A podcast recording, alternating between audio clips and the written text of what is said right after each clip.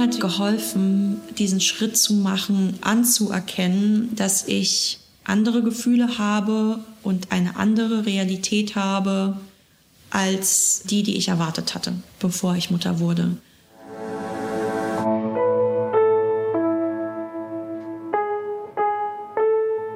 Eltern ohne Filter.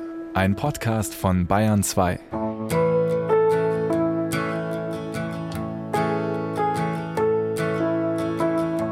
Hey, schön, dass ihr da seid. Mir ist aufgefallen, dass ich mich schon echt lang nicht mehr bei euch bedankt habe. Also, dass ihr euch meldet bei mir mit Feedback und mir schreibt, was euch gefällt und was euch nicht so gut gefällt. Und dass ihr mir sagt, wie es euch geht. Meine Nummer dafür habt ihr ja, oder? Ich sag sie euch lieber nochmal. 0151 2052 5389. Eure Nachrichten sind nämlich wirklich meine Lichtblicke dieses Jahr. Eigentlich finde ich die letzten Monate nämlich eine ziemliche Zumutung. So war das ja alles nicht geplant, oder? Gerade diese Woche etwa, da wollten wir verreist sein, im Familienurlaub. Geht euch wahrscheinlich auch so. Wobei, eigentlich sollte ich mich daran ja längst gewöhnt haben. Mit Kindern kommt ja eh meistens alles ganz anders als geplant. Und man macht sich besser von Anfang an auf einige Überraschungen gefasst. Und zwar auf schöne genauso wie auf nicht so schöne. Daran hat mich meine sehr schlaue Gesprächspartnerin diese Woche erinnert. Und seit meiner Unterhaltung mit Jana übe ich mich in Akzeptanz. Wirklich. ich heiße Jana Heinecke und ich bin von Beruf Kinderbuch- und Theaterautorin. Ich habe im Oktober letzten Jahres mein erstes Kind bekommen, einen sehr lebendigen, sehr aktiven Sohn. Und der hat jetzt alles so ein bisschen verändert, unseren Arbeitsalltag. Und ich habe die ersten Monate nach der Geburt gedacht, ja, weil das eben alles so sehr intensiv war und kaum Schlaf drin war und alles sehr neu war, dachte ich, ob ich vielleicht überhaupt jemals wieder zurückfinden würde zum Schreiben und konnte mir überhaupt nicht vorstellen, wie das geht. Jana hat zwei Kinderbücher veröffentlicht. Udo braucht Personal und Udo findet Streiten doof. Udo ist übrigens ein Löwe. Sie gibt Workshops und zuletzt hat sie den Text zu einer Jugendoper geschrieben. Aber nach der Geburt ihres Sohnes vor acht Monaten ging erstmal gar nichts mehr. Wobei gar nichts, das stimmt ja gar nicht. Dann habe ich tatsächlich angefangen, bei Instagram aktiver zu werden und dort eher so ja, hobbymäßig angefangen, über das zu schreiben, was mich in meinem neuen Alltag bewegt. Bis ich dann festgestellt habe, oh, okay, das ist auch eine Art zu schreiben, auch wenn ich das als Hobby betrachte. Und das hat mir tatsächlich so ein bisschen ja, meine künstlerische Existenz gerettet. Also für mein Gefühl. So sind wir auch auf Jana gestoßen. Was hattest du denn für eine Vorstellung von Familie, von Elternsein, bevor du selber Mutter geworden bist? Oh je, also das ist wirklich, da muss ich tatsächlich gleich direkt ein bisschen lachen, weil ich glaube, ich hatte so eine romantisierte Vorstellung davon. Also mein, mein Freund und ich, wir sind ja beide im Kunst- und Kulturbetrieb selbstständig. Und ich habe halt einfach gedacht, ja, das wird total super, weil wir können uns unsere Arbeitszeit ja völlig frei einteilen. Und dann nimmt mal er das Kind und mal ich. Und wenn der oder diejenige das Kind gerade nicht hat, dann ist es total möglich zu arbeiten und so. Und selbst wenn das Kind da ist, dann liegt es irgendwie in der Wiege und brabbelt ein bisschen vor sich hin oder spielt mit seinen Holzklötzern und ich bin davon total inspiriert und kann dann Kinderbuch schreiben und so. Also ich hatte wirklich eine, ja, das ist witzig, ne? Es gibt ja auch Leute, die machen sowas, die schreiben Doktorarbeiten, wenn ihre ja. Kinder ich glaube, dass Kinder auch ziemlich unterschiedlich sind. Ja, das war total krass bei uns. Das haben wir schon im Krankenhaus festgestellt. Wir hatten eine sehr komplikationsreiche Geburt und waren dann eben noch eine Woche stationär. Und die anderen Mütter und auch Väter, die, die auf der Station waren, die hatten solche schiebbaren Beistellbetten. Und in denen schoben sie dann immer ihre Kinder durch die Gänge. Und die Kinder lagen da mucksmäuschenstill. Und unser Sohn hat in der Woche, die wir im Krankenhaus waren, akkurat null Sekunden in diesem Beistellbett verbracht. Er ließ sich einfach überhaupt nicht ablegen. Und ja, also damit hatten wir uns dann direkt schon dort von der Vorstellung verabschiedet, dass es irgendwie möglich sein wird, dass er entspannt in seiner Wiege liegt und vor sich hin schnurpselt, während wir irgendwie einer beruflichen Tätigkeit nachgehen, die ein Mindestmaß an Fokussierung und Konzentration erfordert. also das ist schon ein ganz schöner Unterschied. Und als es dann so langsam bei uns ruhiger wurde, also ich sag mal, als wir uns ein bisschen eingespielt hatten mit der neuen Situation, da dachte ich ja eigentlich, ja, jetzt, jetzt könnte es so wieder losgehen, jetzt gibt es so wieder vielleicht einen Einstieg und der war bei mir auch recht konkret. Und zwar hatte ein Theaterstück, äh, hätte uraufgeführt werden sollen, am Nationaltheater mhm. Mannheim. Und wir sind zu dieser Premiere gefahren und ich habe mich tierisch gefreut, einfach wieder ja, zu merken, okay, es geht beruflich voran. Das ist ja auch wie so ein anderes Baby gewesen irgendwie. Ich habe darauf zweieinhalb Jahre hingearbeitet, auf diese Premiere und dann kam der Shutdown am Tag, an dem die Premiere hätte stattfinden sollen und sie fiel dann eben aus. Und seitdem ist Corona.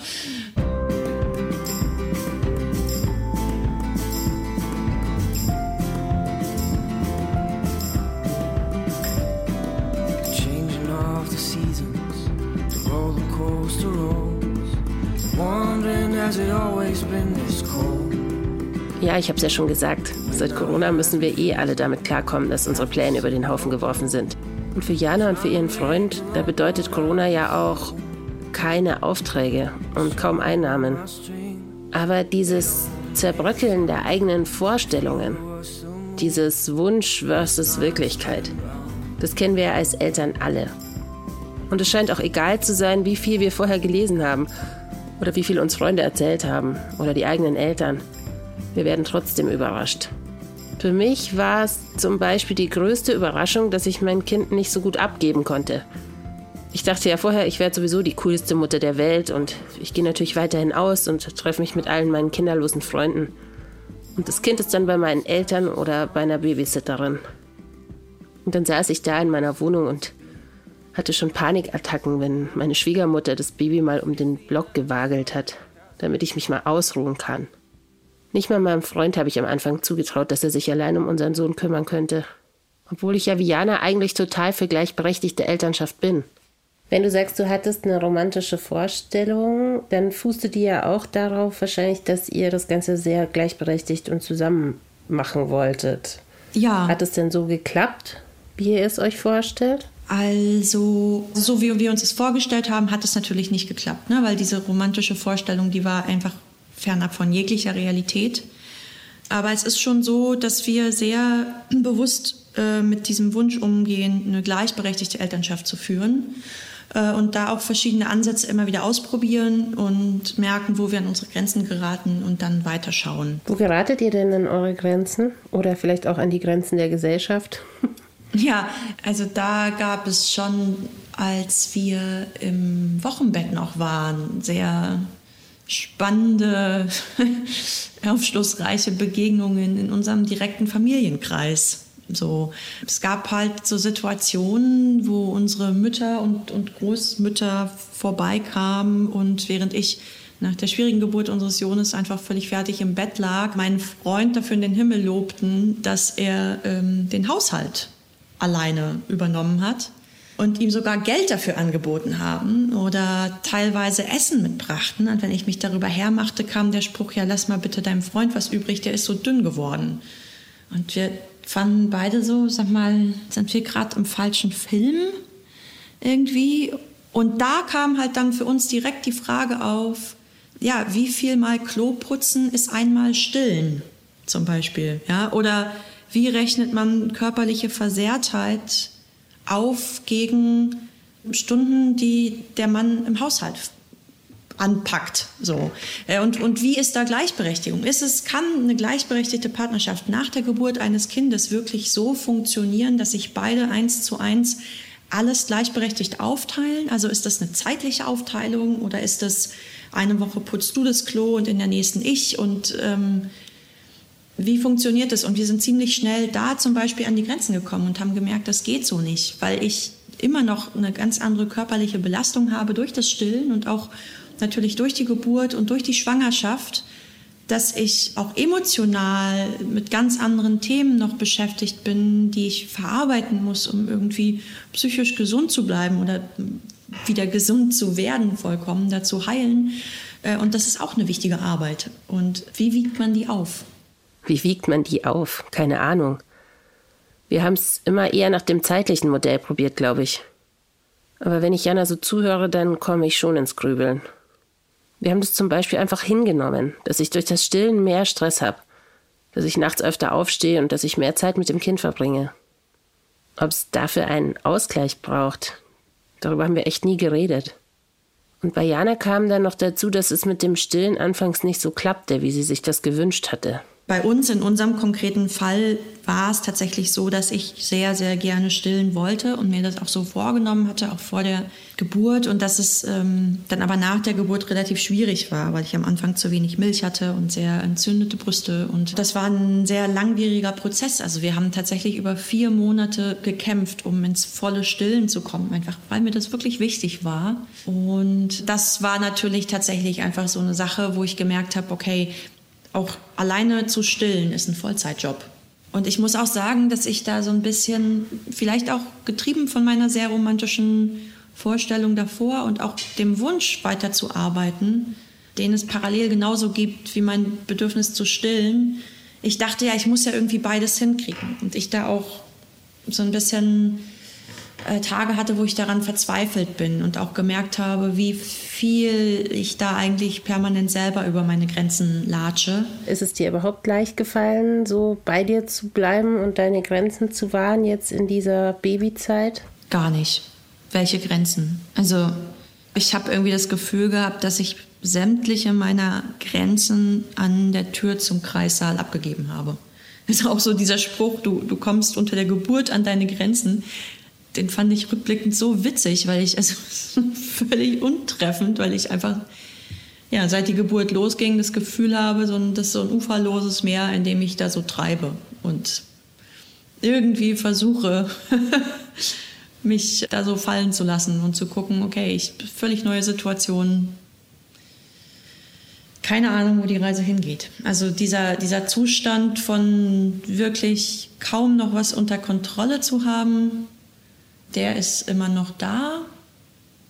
Und gleichzeitig, und das finde ich aber total spannend dann wiederum, habe ich durch mein Kind gelernt, andere Grenzen zu setzen, die ich vorher nicht kannte.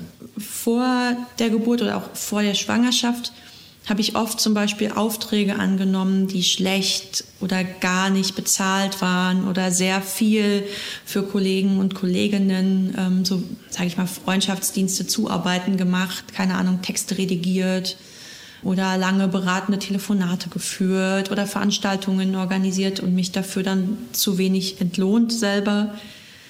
Und da muss ich jetzt sagen, nee, habe ich keine Kapazitäten für. Und das finde ich spannend. Also, dass es auf der einen Seite so ein totales Grenzen- oder uferloses Unterfangen ist, Mutterschaft und Künstlerinnentum zu vereinbaren und dann an anderen ich wieder ganz gezielt sagen kann, stopp, hier ist eine Grenze. Das hätte ich so auch tatsächlich nicht erwartet. Hattest du denn Unterstützung, also jemand, der dir vielleicht ein bisschen Orientierung hätte geben können oder gegeben hat in, dieser, in diesem Meer? Mm. Also ich glaube, etwas, das mir tatsächlich so eine Art Struktur gegeben hat und eine große Hilfestellung war äh, oder immer noch ist, ist tatsächlich auf Instagram ganz ehrlich und offen über die Gefühle zu schreiben, die ich hatte und habe. Weil ich ähm, ja, ich glaube auch, dass es so, so, ein gewisses Bild, was ich hatte, auch durchaus entstanden ist durch, durch ein mediales und gesellschaftliches Bild, was gezeichnet wird. Mhm. Wie es ist, Mutter zu sein und was man da schaffen muss und was wie funktioniert und ne, der, der, Klassiker, dass es als Mutter eigentlich nur zwei valide Gefühle gibt, ähm, bedingungslose Liebe und grenzenloses Glück. Und bei mir waren das ungefähr die allerletzten Gefühle, die ich hatte in diesem Zusammenhang. Also ich war überschwemmt von Wut, von Aggression, von tiefer Trauer, von Ohnmacht, von ähm, ja, so vielen überwältigenden Gefühlen, über die ich so wenig wusste. Und dann darüber zu schreiben und zu sagen, hey, bei mir ist das so und zu merken dadurch, ah, okay, auf einmal schreiben mir andere Frauen, danke, dass du das sagst, bei mir war das auch so. Und ich habe immer gedacht, an mir ist irgendwas falsch. Und jetzt merke ich, ist es gar nicht, weil du darüber schreibst das war so eine sehr schöne ähm, Erfahrung tatsächlich. Dieses drüber schreiben, mm, ist es was, was du hättest auch weglegen können? Also oder überhaupt das Schreiben? Hättest du das auch für eine Zeit lang weglegen können und sagen können, ich bin jetzt Mutter und das andere kommt dann zu einem späteren Zeitpunkt wieder? Da habe ich tatsächlich ähm, lange auch drüber nachgedacht und gemerkt, es geht nicht Und ich glaube, das hat damit zu tun, dass Künstlerinnen sein irgendwie auch ein Vollzeitjob ist. Und mit Vollzeitjob meine ich was ähnliches wie Mutterschaft. Das ist eine 24-7-Tätigkeit. Das ist jetzt kein acht Stunden am Tag Bürojob, sondern das bist du die ganze Zeit. Mhm. Und das ist vor allem auch ja, ein Beruf, mit dem ich nicht nur mein Leben finanziere, sondern der einfach einen sehr, sehr, sehr großen Teil meines Lebens ausmacht. Also das bin ja ich. Mhm. Und durch das Mutterwerden gibt es natürlich oder habe ich eine Identitätsverschiebung erlebt, die bei mir nicht reibungslos verlief und auch nicht reibungslos verläuft.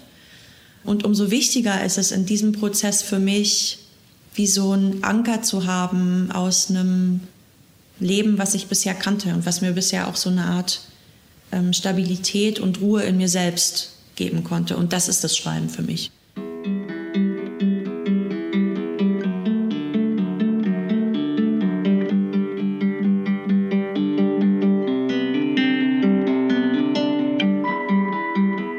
Also ich kann das nachvollziehen. Sich nicht zu verlieren in dieser riesigen Umwälzung im Leben nach dem ersten Kind, ist es mir auch nicht leicht gefallen. Und über einige Monate bin ich da auch geschwommen. Mir haben dann Kleinigkeiten geholfen. Die Zeit, sich mal was Schönes anzuziehen oder sich zu schminken, mal einen Artikel ganz zu Ende lesen oder sich mit einer Freundin zum Kaffee treffen. Aber am meisten geholfen hat mir dann doch auch mein Beruf, eben noch meine andere Identität als Journalistin zu haben oder sie wiederzufinden. Also wenn ich nicht schreiben kann, so für, weiß ich nicht, zwei, drei Tage, dann werde ich echt richtig launisch und kein besonders, ja, also man verbringt dann nicht so gerne Zeit mit mir, wenn ich das mal vorsichtig formulieren darf. Und irgendwann geht es mir wirklich an die psychische Substanz. Also das ist was, was ich brauche und das ist natürlich auch in meiner Partnerschaft oder in unserer Elternschaft ein Punkt, über den wir reden äh, und den mein Partner Gott sei Dank akzeptiert und ernst nimmt und streckenweise auch ernster nimmt als ich und dann auch von sich aus sagt, Jana, ich glaube, es wäre mal wieder dran. so. Dieses Glück haben ja nicht viele Leute, dass sie einen Partner haben, der auch ihre Bedürfnisse sieht, vielleicht sogar besser als sie selber und einen auch mal schickt oder sagt, jetzt ist anstrengend, jetzt Springe ich ein oder ich löse dich ab? Hat sich eure Beziehung sonst verändert durch das Elternwerden? Absolut. Also vor unserer Elternschaft, bevor ich schwanger war, war die Beziehung irgendwie sehr eingegliedert in unser Leben. Also man könnte sagen, das war vielleicht auch irgendwie unser Leben oder so ein, so ein Rahmen, den es gab, auf den wir uns verlassen konnten. Und in diesem Rahmen haben wir beide irgendwie gearbeitet, unsere Freizeit sortiert und so weiter.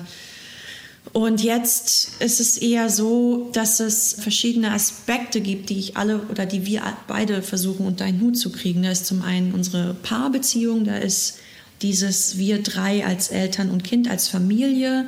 Da ist der Beruf von meinem Freund, da ist mein Beruf da sind die persönlichen Wünsche und Bedürfnisse, die wir beide zusammen haben und jeder, jeder einzeln. Und es ist überhaupt nicht mehr so, dass diese Paarbeziehung wie so ein naja, Rahmen funktioniert, sondern die ist einfach auch ein Kuchenstück, was wir versuchen müssen, in diesen Kuchen von 24 Stunden am Tag unterzubringen. Und meine Erfahrung war, dass es oft das Kuchenstück gewesen ist, was am ehesten rausgebrochen ist. Mhm weil alles andere irgendwie eine größere Priorität hatte. Auch so eine Wunschvorstellung, eine glückliche Paarbeziehung mit Kindern, die ist mit so viel Planen verbunden. Ist es euch schon gelungen seit, ich meine, jetzt kann man eh nicht wirklich viele unternehmen, aber ist es euch schon gelungen, für euch beide mal Zeit zu finden? Ja, immer mal so für zwei Stunden. Also wir haben zum Beispiel angefangen, ganz bewusst eine Paartherapie zu machen und haben Gott sei Dank ein befreundetes Paar, was bei uns um die Ecke wohnt, die unseren Sohn sehr gerne nehmen. Und dann haben wir so diese Zeit für uns. Und was wir sehr gerne machen, leider auch viel zu selten dazu kommen, aber wenn wir es machen, ist es total schön. Wir haben eigentlich ein Familienbett, in dem wir also auch zu dritt mit unserem Sohn schlafen.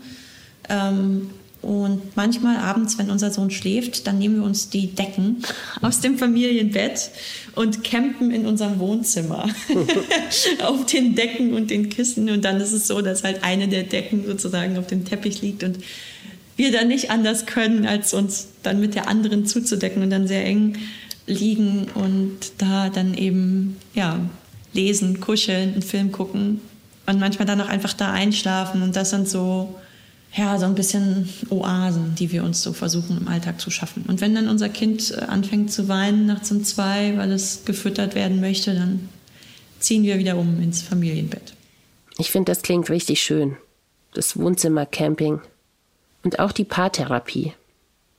Weil dafür braucht es die Bereitschaft, sich gemeinsam die eigenen Vorstellungen anzuschauen. Naja, und vielleicht auch die eigenen Enttäuschungen. Auch wenn es schwer fällt. Jana scheint mir sowieso ein Mensch zu sein, der Gefühle sehr genau wahrnimmt und reflektiert. Auch in ihren Büchern spiegelt sich das. Wenn der Löwe Udo dann rausfinden muss, warum er sich so einsam fühlt oder wenn seine Freunde dauernd streiten und jeder nur an sich denkt. Die Kinderbücher, die du geschrieben hast, die hast du ja schon geschrieben, bevor du ein Kind hattest. Ja. Warum schreibst du für Kinder? Ich weiß nicht, ich glaube, es hat damit zu tun, dass ich selbst als Kind wahnsinnig viel gelesen habe und mich teilweise auch sehr mit den Heldinnen meiner Kindheits- und Kinderbücher identifiziert habe und das für mich so eine große Welt aufgemacht hat, die ich vielleicht auch gebraucht habe als Kind. Ähm, so eine Traumwelt. Wer waren die so? Ich habe ganz viel Astrid Lindgren, Kästner, Nöstlinger gelesen, also wahrscheinlich so die Klassiker. Und ich glaube, das hat mich einfach wahnsinnig geprägt. Und als ich dann in die Pubertät kam und versucht habe, Bücher für Erwachsene zu lesen, gab es eine lange Phase, die sich auch so bis in die 20er reinzog, wo ich gemerkt habe, in den meisten Büchern für Erwachsene wird so viel Mimimi gemacht. ich weiß nicht, also ich weiß nicht, ob man das versteht. Ich hatte immer das Gefühl, in, in Büchern, die von Erwachsenen für Erwachsene geschrieben werden, gibt es dann immer so die Protagonistinnen, die ein Problem verhandeln, natürlich, und das immer auf so eine sehr leidende Art und Weise. Und ich habe mich dann oft als Leserin in der Rolle so einer Psychotherapeutin gefühlt und dachte so, warum muss ich mir jetzt deine Probleme anhören?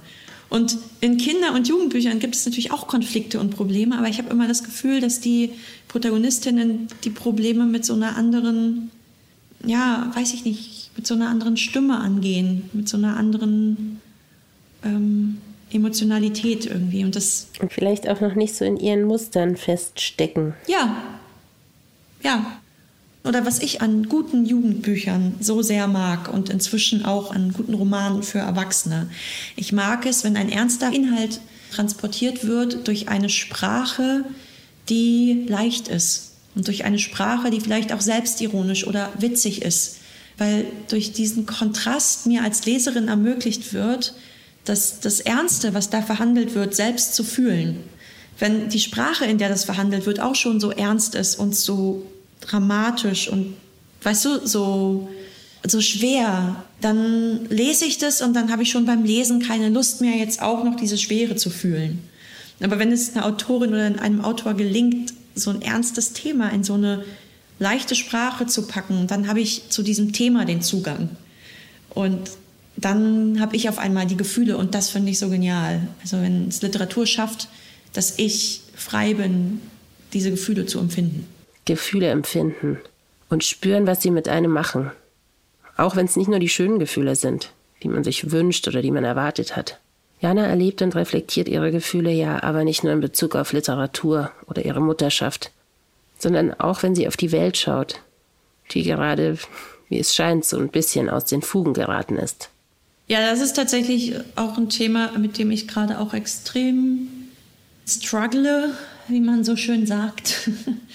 Weil natürlich, also ich gerade so doll drin bin in dieser Phase, die ich vorhin beschrieben habe, ne, so mit diesem jungen Muttersein und das eben auch irgendwie für mich jetzt keine rosarote Zeit war, sondern auch eine, wo ich ganz klar sagen kann, also es hat schon auch was Depressives und wo sehr viele Gefühle waren, die einfach existenziell waren und Gefühle, die man allgemein nicht für schön erachtet und die einfach problematisch waren für mich. Und dann passieren solche Dinge gerade gehäuft. Ne? Es gibt irgendwie, also die, die, Probleme, die davor da waren, die, die sind ja nicht weg und die sind mir ja trotzdem bewusst gewesen.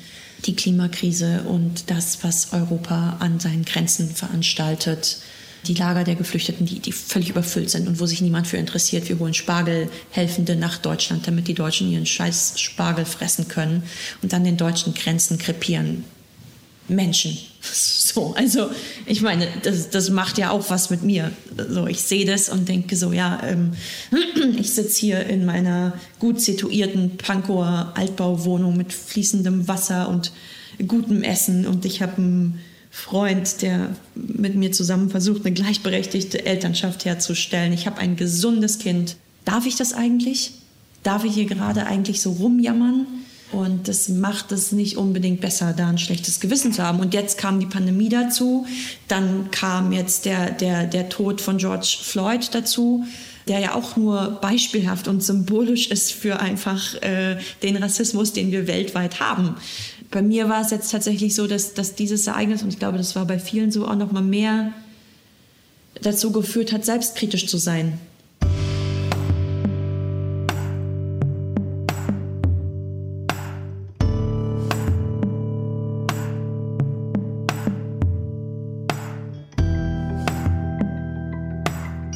Ganz schön viel, oder?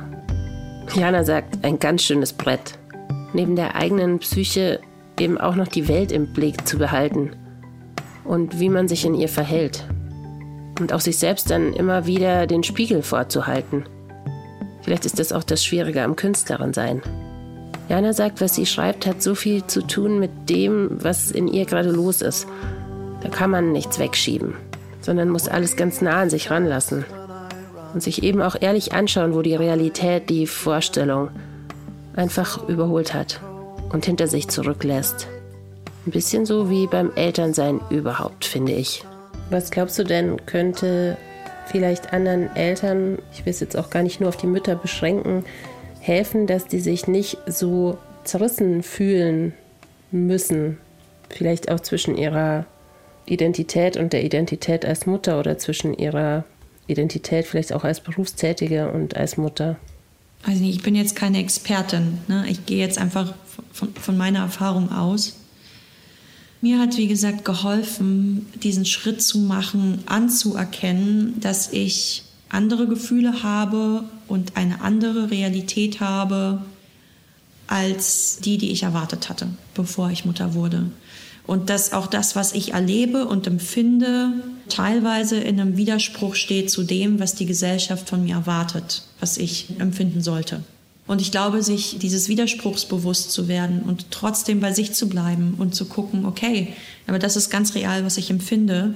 Und es bringt wirklich niemandem was, wenn ich das negiere oder versuche schön zu reden, sondern einfach vielleicht mal dabei zu, zu bleiben und zu gucken, warum ist es so? Das kann auf jeden Fall helfen oder zumindest einen Prozess ins Rollen bringen, dass wir uns bewusster werden von bestimmten Missständen, die da sind und Strukturen oder Verhaltensmuster, die wir angelernt bekommen haben, äh, in denen unsere Eltern und Großeltern vielleicht noch verharren und aus denen es Zeit ist auszubrechen. Aber ich glaube, der erste Schritt ist da tatsächlich wirklich, sich bewusst zu werden, dass es so ist, wie es ist und nicht so, wie alle sagen, dass es sein sollte. Vielen Dank dafür. Gerne. How this happened after all. It's been coming. So what should we do? Do you think we can end this contest? Take each other's hands and get back to the surface. Then let's quit this contest and get back to the surface. Eltern ohne Filter ist ein Podcast von Bayern 2. Redaktion Ulrike Hagen und Produktion Henriette Hirschberger. Die Musik von Eltern ohne Filter findet ihr unter Eltern ohne Filter die Playlist auf Spotify und YouTube. Und dann habe ich euch ja noch was versprochen für diesen Sommer, nämlich mehr spannende Väter. Und das ist jetzt das Stichwort für den Flo. Hi. Hallo. Nächste Woche wirst du ja dann hier das Ruder übernehmen bei Eltern ohne Filter, also mich vertreten. Weißt du schon, mit wem du reden wirst? Ich werde mit Daniela sprechen, die ist wegen ihrer großen Liebe nach Australien gezogen, zu ihrem Traummann. Der hat aber schon zwei Kinder aus einer vorherigen Beziehung und so ist sie ja ratzfatz ins Muttersein hineingeworfen worden. Und sie haben dann aber noch ein gemeinsames Kind dazu bekommen und ja, man kann sich vorstellen, dass das alles nicht immer ganz einfach ist, wenn man so weit weg von seinem ursprünglichen Zuhause ist mit neuen Kindern und so weiter. Also ich bin sehr gespannt. Du bist ja selber auch Papa. Mhm. Seit wann? Mein Sohn ist 2008 geboren und meine Tochter 2010. Also mein Sohn ist elf und meine Tochter ist neun. Gibt es denn irgendwas, Flo, was du gerne gewusst hättest, bevor du Vater geworden bist? Schwierige Frage. Also ich, ich sage es jetzt mal so, wenn ich gewusst hätte, wie anstrengend das manchmal ist, ganz ehrlich, da glaube ich, war ich ganz froh, dass ich das vorher nicht wusste. Sonst äh, hätte ich mir das vielleicht hm, nochmal überlegt. Aber ich glaube, so geht es allen Eltern, dass sie denken, sie sind auf gewisse Dinge sehr gut vorbereitet.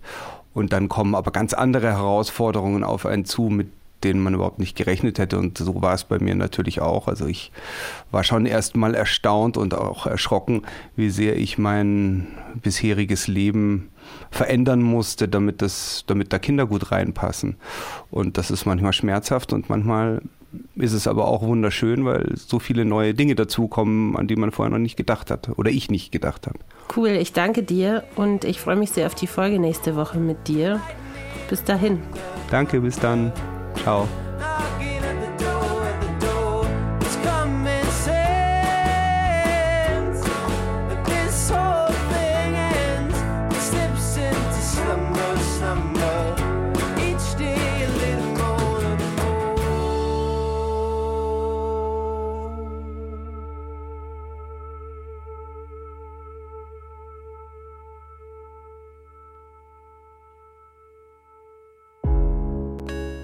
Wenn euch dieser Podcast gefallen hat, dann gefällt euch vielleicht auch mein Podcast.